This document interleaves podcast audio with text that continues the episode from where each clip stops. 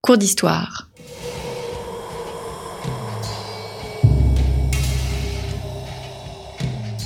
Une émission de la rédaction de Storia Voce.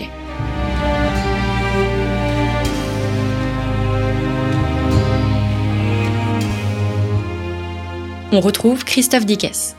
Chers auditeurs, bonjour et bienvenue pour cette nouvelle édition de nos cours d'histoire destinés aux professeurs de collège et de lycée et naturellement à tous les passionnés. Nous entamons ce jour une série de deux émissions, deux émissions un peu spéciales ou j'allais dire plutôt paradoxales. En effet, le programme de collège aborde la question de l'affirmation du pouvoir des Capétiens.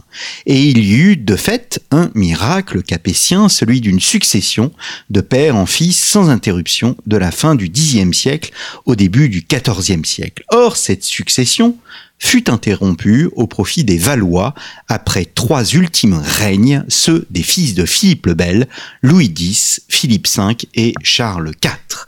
Maurice Druon, vous le savez, les appelait les rois maudits, mais qui furent ces derniers capétiens faut-il les réhabiliter? Ont-ils joué un rôle dans l'affirmation du pouvoir royal? Bref, peut-on se contenter de cet adjectif de maudit et voir ainsi au-delà? C'est ce que je vous propose de voir dès aujourd'hui avec Christelle Balouza-Loubet. Christelle Balouza-Loubet, bonjour. Bonjour. Merci d'avoir répondu euh, à notre invitation. Euh, vous êtes historienne, maîtresse de conférences en histoire médiévale à l'Université de Lorraine à Nancy. Euh, vous avez été l'auteur d'une biographie de Mao d'Artois qui a été remarquée. Vous venez de publier chez Passé Composé un triptyque, j'allais dire plutôt un quadriptyque, je vais l'expliquer après, sur Louis X, Philippe V et donc Charles IV, les derniers capétiens, ce sont nos fameux rois Alors pourquoi quadriptyque? Parce que euh, cet ouvrage se divise en quatre parties.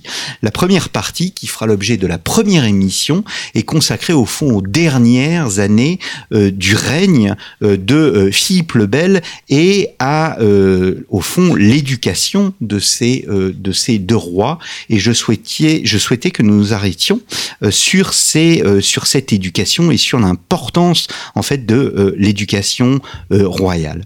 Peut-être ma première question, euh, Christelle Balouza-Loubet, euh, avant, euh, ces personnages nous apparaissaient d'abord comme des personnages de littérature. Vous avez souhaité, en quelque sorte, en réhabiliter l'historicité. Alors, oui, c'est tout à fait la démarche, parce que c'est des rois que j'ai beaucoup rencontrés dans ma propre recherche puisque lorsque j'ai travaillé sur Mahmoud d'Artois, finalement, euh, ce sont des rois que je voyais apparaître, euh, graviter euh, autour de, la comtesse d'Artois, et aussi tout simplement dans les colloques que j'ai fréquentés, où mes collègues, comme Elisabeth Lalou sur Philippe le Bel, Olivier Canto, Elisabeth Braun sur Louis X, Philippe V, ont apporté un nouveau regard aussi sur ces rois que j'avais envie de creuser. Donc, comme tout le monde, en fait, je connaissais la légende rois maudits. J'ai lu l'intégralité des rois de Maurice Druon. Mais l'idée, c'était voilà de montrer que euh, ça n'était pas une simple parenthèse, mais qu'il y avait une véritable importance de, ces trois règnes. Euh, voilà un petit peu l'objet de, de ce livre. C'est-à-dire que la littérature a forgé des chroniqueurs jusqu'à nos jours, au fond, une image négative, une image sombre de ces règnes. Oui, tout à fait. Même les, contemporains, en fait, ont dès le départ été euh, frappés par euh, déjà la brièveté des règnes, euh, par l'absence de descendance mâle successive, et dans une société qui était fort marquée par un esprit judéo-chrétien, on a cherché à expliquer ceci par une faute qui aurait été commise, en particulier par Philippe le Bel, puisque la malédiction a été jetée sur Philippe le Bel et sa descendance. En fait, les trois rois dont il est question ici ne sont que des victimes collatérales, j'ai envie de dire, des actions de leur père. Et hum, donc voilà, cette, on, s'est dit qu'il y avait une faute qui avait été commise, et donc hum, dans les chroniques, euh, dès le 14e, 15e siècle, ce sont des règnes qui sont euh, complètement euh, dévalorisés par rapport à ceux des grands rois qui ont précédé, comme Philippe Auguste, Louis IX, Philippe IV le Bel, justement. Mmh. Et donc il y a toute cette image, et finalement Maurice Druon ne fait que se placer dans une tradition qui est déjà très ancienne. Euh, il, ne il ne fait que reprendre finalement cette tradition très négative euh, en accent, et c'est un petit peu là, euh, je trouve, l'idée de génie qu'il a eue, en accent ça sur l'idée de la malédiction, puisque ça fait toujours un petit peu rêver tout le monde, euh, cette idée d'une malédiction qui aurait pesé sur, euh, sur cette dynastie finissante. Hmm. Vous citez au début un, journaliste, Georges Martin, dans le Guardian, qui écrivait Les rois maudits ont tout, des rois de fer et des reines étranglées, des batailles et des trahisons, des mensonges et de la luxure, de la tromperie, des rivalités familiales, la malédiction des Templiers, des bébés échangés à la naissance, des louves du péché et des épées, le destin tragique d'une grande dynastie, tout cela ou presque directement sorti des pages de l'histoire. Croyez-moi, les Stark et les Lannister n'ont rien à envier aux Capétiens et aux euh, Plantagenets. La difficulté d'apporter euh, un regard d'historien, vous le soulignez dans votre introduction, c'est la multiplicité des sources. Alors qu'on pourrait se dire au fond, ben, les, les regards sont sombres, euh, fermez le banc. Non, non, il y a une multiplicité de sources et le sujet n'est pas si facile à aborder. Non, effectivement, il y a une multiplicité de, sources, mais euh, malheureusement, à la différence de ce qu'on peut en voir en histoire contemporaine, pas des sources qui nous renseignent directement sur la personnalité des princes. On n'a par exemple pas de correspondance personnelle, on n'a pas de, euh, mémoire ou d'écrits qui nous permettraient de savoir qui ils sont. Donc en fait, c'est une richesse parce qu'on a les chroniques qui nous en parlent beaucoup, mais de manière finalement assez superficielle, mais qui permettent quand même de retracer le, fil des règnes. Et puis surtout, on a des milliers de documents, euh, ce qu'on appelle les documents de la pratique, c'est-à-dire des documents qui servent à gérer, à gouverner le royaume, que ce soit les comptabilités, que ce soit euh, les ordonnances, les actes de chancellerie, les registres de parlement, et là qui nous permettent finalement de voir quelle a été l'action politique de ces rois. Et à travers leur action politique, même si jamais on ne pourra complètement deviner quelles étaient leurs intentions, on arrive quand même à, à déterminer un programme et à voir qu'il y avait quand même euh, une volonté de régner et que, que ces rois ont, ont mené un programme politique, en Mm. particulier Philippe V, mais je pense qu'on y reviendra. Mais, Mm. euh, Alors nous, nous reviendrons sur les programmes et les règnes à proprement parler euh, lors de la deuxième émission, cette première émission euh, sur sur les dernières années du règne de, de Philippe IV le Bel, qui est un règne extrêmement euh, important, et sur l'éducation royale, comment s'élève au fond des princes. Alors toute histoire commence par la naissance et cette naissance, aussi bizarre que cela puisse paraître, euh, n'est pas si facile à établir pour les trois futurs rois et les trois frères. Oui, tout à fait. À l'époque médiévale, on s'intéressait à l'héritier. Donc, on a la date de naissance euh, de Louis qui apparaît dans les chroniques. En plus, c'est le premier enfant euh, de, Philippe IV et de son épouse. Donc, euh, là, on est, c'est tout à fait daté. Mais les autres frères, finalement, et Isabelle et la, dernière, donc j'ai envie de dire la dernière née Isabelle, eux ne sont pas du tout documentés dans les chroniques. On n'a pas du tout de registre non plus de naissance qui nous permettrait de savoir exactement quand ils sont nés. Donc on est obligé de faire des déductions, effectivement. Alors ce sont des déductions, euh, euh, en particulier, bon, moi je me suis mené des, euh, livré pardon à des déductions à partir de la date de mariage, puisque les rois sont généralement mariés dès qu'ils le peuvent, donc à 14 ans, donc ce qui permet par simple soustraction de déterminer l'âge de naissance et ce qui est cohérent de toute façon avec le rythme des naissances qui était connu pour l'époque médiévale. Euh, oui, pardon. Oui, je vous en prie. Je, et alors, une fois, euh, enfin, une fois les enfants nés, euh, le baptême est important et on découvre à travers votre ouvrage qu'il y a une véritable cérémonie extrêmement importante pour pour pour le pour la France au fond. Oui, en fait, c'est un véritable acte politique, le baptême. On a la chance d'être documenté pour le baptême de Charles IV, donc euh, on peut en déduire hein, que les baptêmes, en particulier de l'héritier et du frère précédent, Philippe, sont déroulés de manière comparable. Mais c'est une, une véritable démonstration politique, puisque tous les grands viennent faire acte de présence.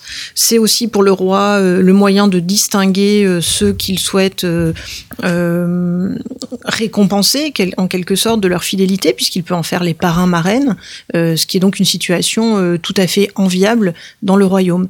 Et c'est aussi un moyen de célébration aussi avec la population qui vient assister en masse. Hmm. Là encore, les documents qui portent sur le baptême de Charles IV nous apprennent qu'il y a vraiment une foule qui vient assister. Donc c'est vraiment une cérémonie de communion aussi avec la population qui finalement est assez rare. Alors une communion quand même à distance, hein, puisque la population est quand même maintenue à l'écart, ne peut pas euh, franchir le, le portail de l'église. mais ça permet quand même d'approcher la famille royale et de participer, euh, ne serait-ce qu'en étant à l'extérieur du bâtiment, euh, à cette cérémonie. Hmm. Quel est le rôle de la femme dans l'éducation du prince? Alors la femme est essentielle. Euh, j'ai envie de dire, euh, contrairement à ce que l'on pourrait imaginer, euh, dans les premières années, jusqu'à ce qu'on appelle l'âge de raison, c'est-à-dire environ 7 ans, c'est euh, dans un entourage quasi exclusivement féminin que vont être éduqués ces petits princes, puisqu'ils vont d'abord être nourris par des nourrices, qui plus tard, une fois l'allaitement terminé, deviennent souvent leurs gouvernantes. Et puis, la mère, lorsqu'elle est alphabétisée, ce qui est le cas dans la famille royale, hein, joue un, un rôle éducatif très important c'est lié euh, au développement à l'époque du culte marial euh, et euh, à la figure de Sainte Anne qui enseigne à Marie. Donc on, encourage les femmes à avoir cette attitude d'enseignement et ce sont elles qui vont effectivement souvent apprendre à lire aux enfants au moins l'alphabet puisque en tout cas dans la famille royale Ensuite, on confie rapidement l'éducation à des précepteurs, aux confesseurs, etc. Hum, hum. Alors justement, vous soulignez hein, le rôle des, des, confesseurs et des, et, des précepteurs. Il y a une sorte de cursus honorum de l'éducation d'un prince?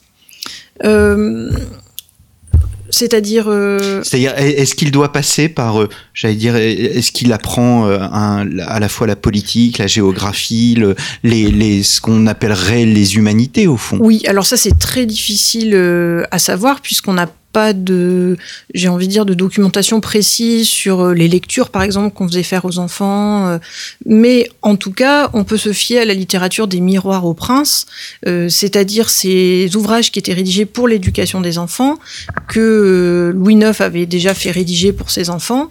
Et hum, dans lesquels euh, on a des euh, préceptes, euh, enfin des, des, des, conseils pratiques pour ce que doit être un bon prince, mais aussi des préceptes moraux. Donc plus finalement que des contenus scientifiques, j'ai envie de dire, on appellerait ça des contenus scientifiques aujourd'hui, sont, sont plutôt des manières de se conduire. L'éducation, c'est un petit peu une forme d'imitation. On apprend à imiter en fait ce que font, bah, en l'occurrence le père, l'oncle, c'est-à-dire les modèles masculins, mais on apprend aussi toute une éthique d'être un bon prince. Mmh. On encore dans l'image du prince de la Renaissance euh, ou enfin je vais peut-être un petit peu loin avec la Renaissance, hein. déjà sous Charles de Valois, euh, le prince sage. Euh, alors quand je parle Charles de Valois, pardon, c'est Charles V, hein, mmh. parce que là on va confondre. Mais sous la dynastie des Valois, Charles V avait mis en avant cette idée du prince savant, du prince sage. Là, à cette époque, on n'a pas, j'ai pas l'impression qu'on en soit déjà là. Mmh. on n'a pas encore cette, cette bibliothèque d'ampleur comme ça existera sous les Valois. Donc c'est plutôt une formation pratique, j'ai envie de dire. Mmh, pratique fondée sur l'imitation. Oui. Mmh. Le, ce sont des princes qui savaient jouer aussi et ont permetté ces jeux. Oui, tout à fait. Euh, ça, on a du mal à imaginer, mais bon, ce sont des enfants avant tout. Et mmh, donc, euh, euh, les contes. Alors, les contes royaux nous permettent pas de le savoir, mais des contes de princes contemporains nous permettent de savoir qu'on achetait des jeux aux enfants, qu'on leur faisait fabriquer euh, des masques, des petits euh, déguisements pour qu'ils puissent se jouer. Donc il y a vraiment quand même une dimension tout à fait, enfin une vision de l'enfance telle qu'on l'a. Ils jouaient à Colin Maillard, enfin il y avait vraiment de l'amusement. Et après, on, quand ils grandissaient, on commençait à introduire des jeux qui étaient plus liés à leur statut et à leur avenir, comme par exemple le jeu d'échecs où on leur apprenait euh, la quintaine pour qu'ils apprennent aussi à, se battre, mais c'était dans un second temps. Hum, hum. Euh, la cour est itinérante à, cette époque.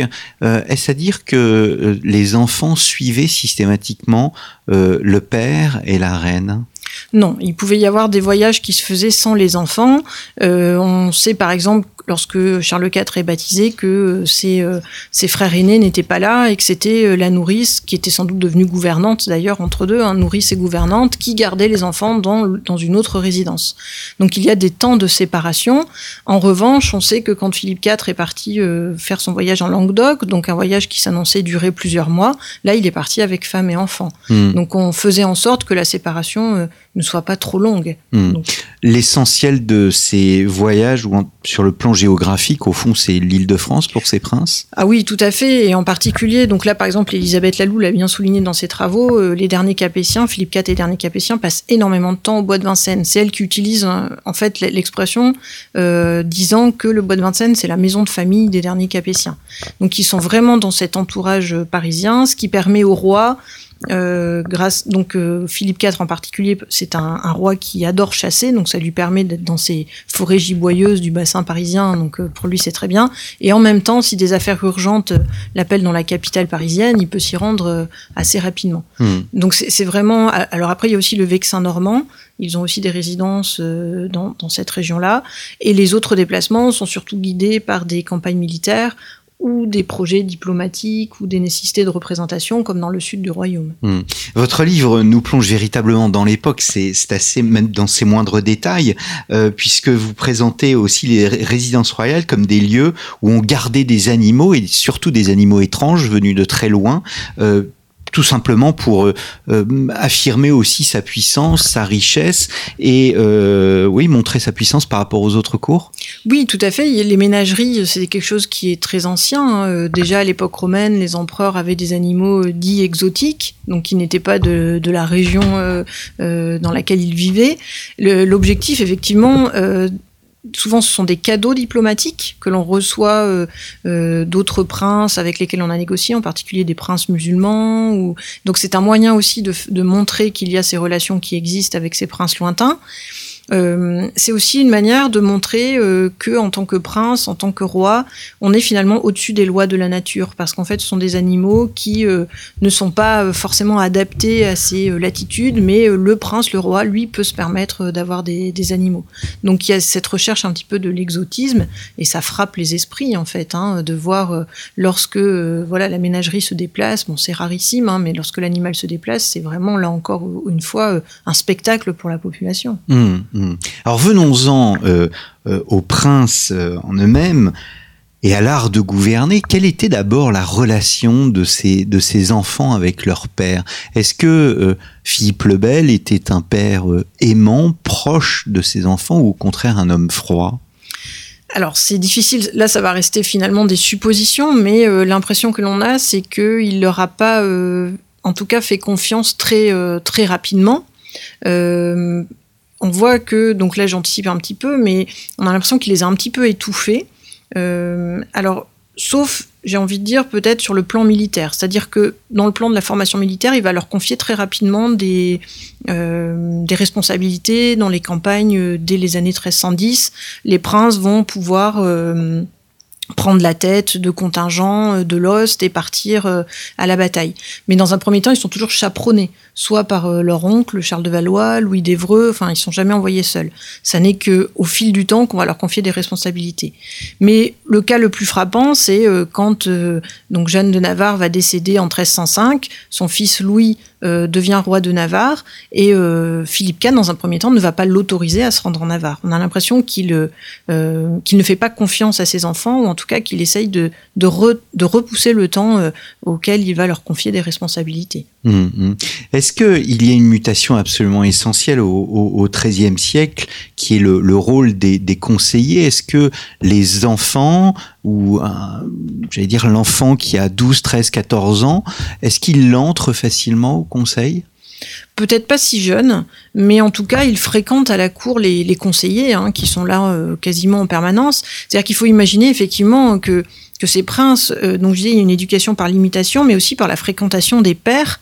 Euh, à la cour de France, les enfants ne sont pas seuls. Il y a les cousins qui viennent. Euh, il y a aussi des princes d'autres cours qui viennent pour être éduqués à la cour de France. Donc en fait, il y a tout un monde que, que les trois petits princes vont croiser, et donc les conseillers, qui même s'ils ne participent pas au conseil dans un premier temps, vont sans doute les croiser, leur parler, etc. Il est difficile de dire à quel âge exactement ils rentrent au conseil, mais euh, sans doute euh, après l'adoubement, euh, vers 1313, 1314, participent-ils régulièrement? Alors ils ne sont pas mêlés aux décisions, on les voit pas actées en fait, hmm. hein. mais sans doute sont-ils présents euh, et, et, peut-être avant d'ailleurs hein, pour euh, assister aux décisions qui sont prises, à la façon de prendre les décisions. Hmm. Alors on anticipe l'émission un peu de la semaine prochaine, mais euh, on, on, verra que Louis X commence moins bien son règne, qui sera très court, que que Philippe V, qui lui s'impose hmm. véritablement. Comment expliquer? Est-ce que cette cette différence vient précisément de de, de l'éducation C'est difficile que de l'affirmer? C'est très surprenant parce que justement Louis X, euh, c'est lui qui a été préparé à être roi. Euh, Philippe V, euh, beaucoup moins. C'est-à-dire c'était enfin c'est très cruel ce que je vais dire, mais c'est le fusible. C'est-à-dire si Louis X disparaît, effectivement, Philippe V, donc lui, il est préparé à être prince, à gérer un apanage, éventuellement à être roi.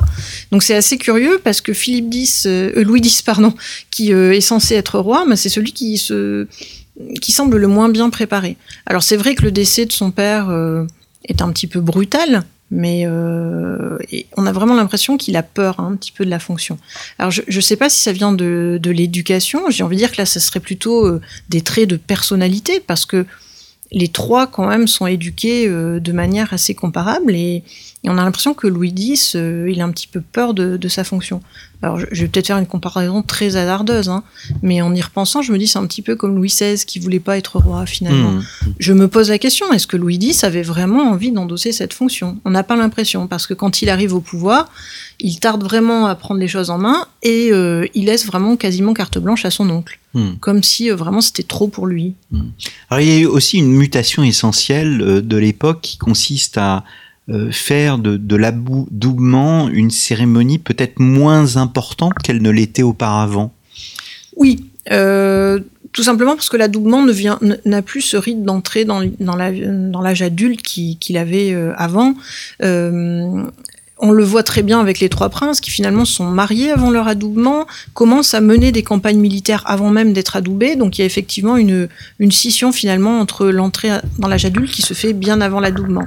Malgré tout, on maintient la cérémonie parce que ça devient encore une fois une manière de magnifier la, royauté qui offre, en, en l'occurrence en 1313 là, pour l'adoubement des trois garçons, euh, une fête qui dure une semaine dans Paris. Euh, donc là, c'est un moyen de souligner la magnificence, la générosité de, de la dynastie. Mmh, mmh.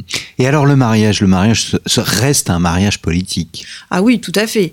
Euh, on choisit les demoiselles. Euh, donc là, je vais pas rentrer dans la généalogie parce que c'est très complexe, mais on est entre cousins cousines, c'est-à-dire qu'il faut que ce soit des, des, demoiselles qui dont le sang soit pur, un sang capétien, puisque c'est elles qui vont porter le sang de France. Euh, et, et, bien sûr, donc il y a toute cette dimension-là dans le choix de la de l'épouser.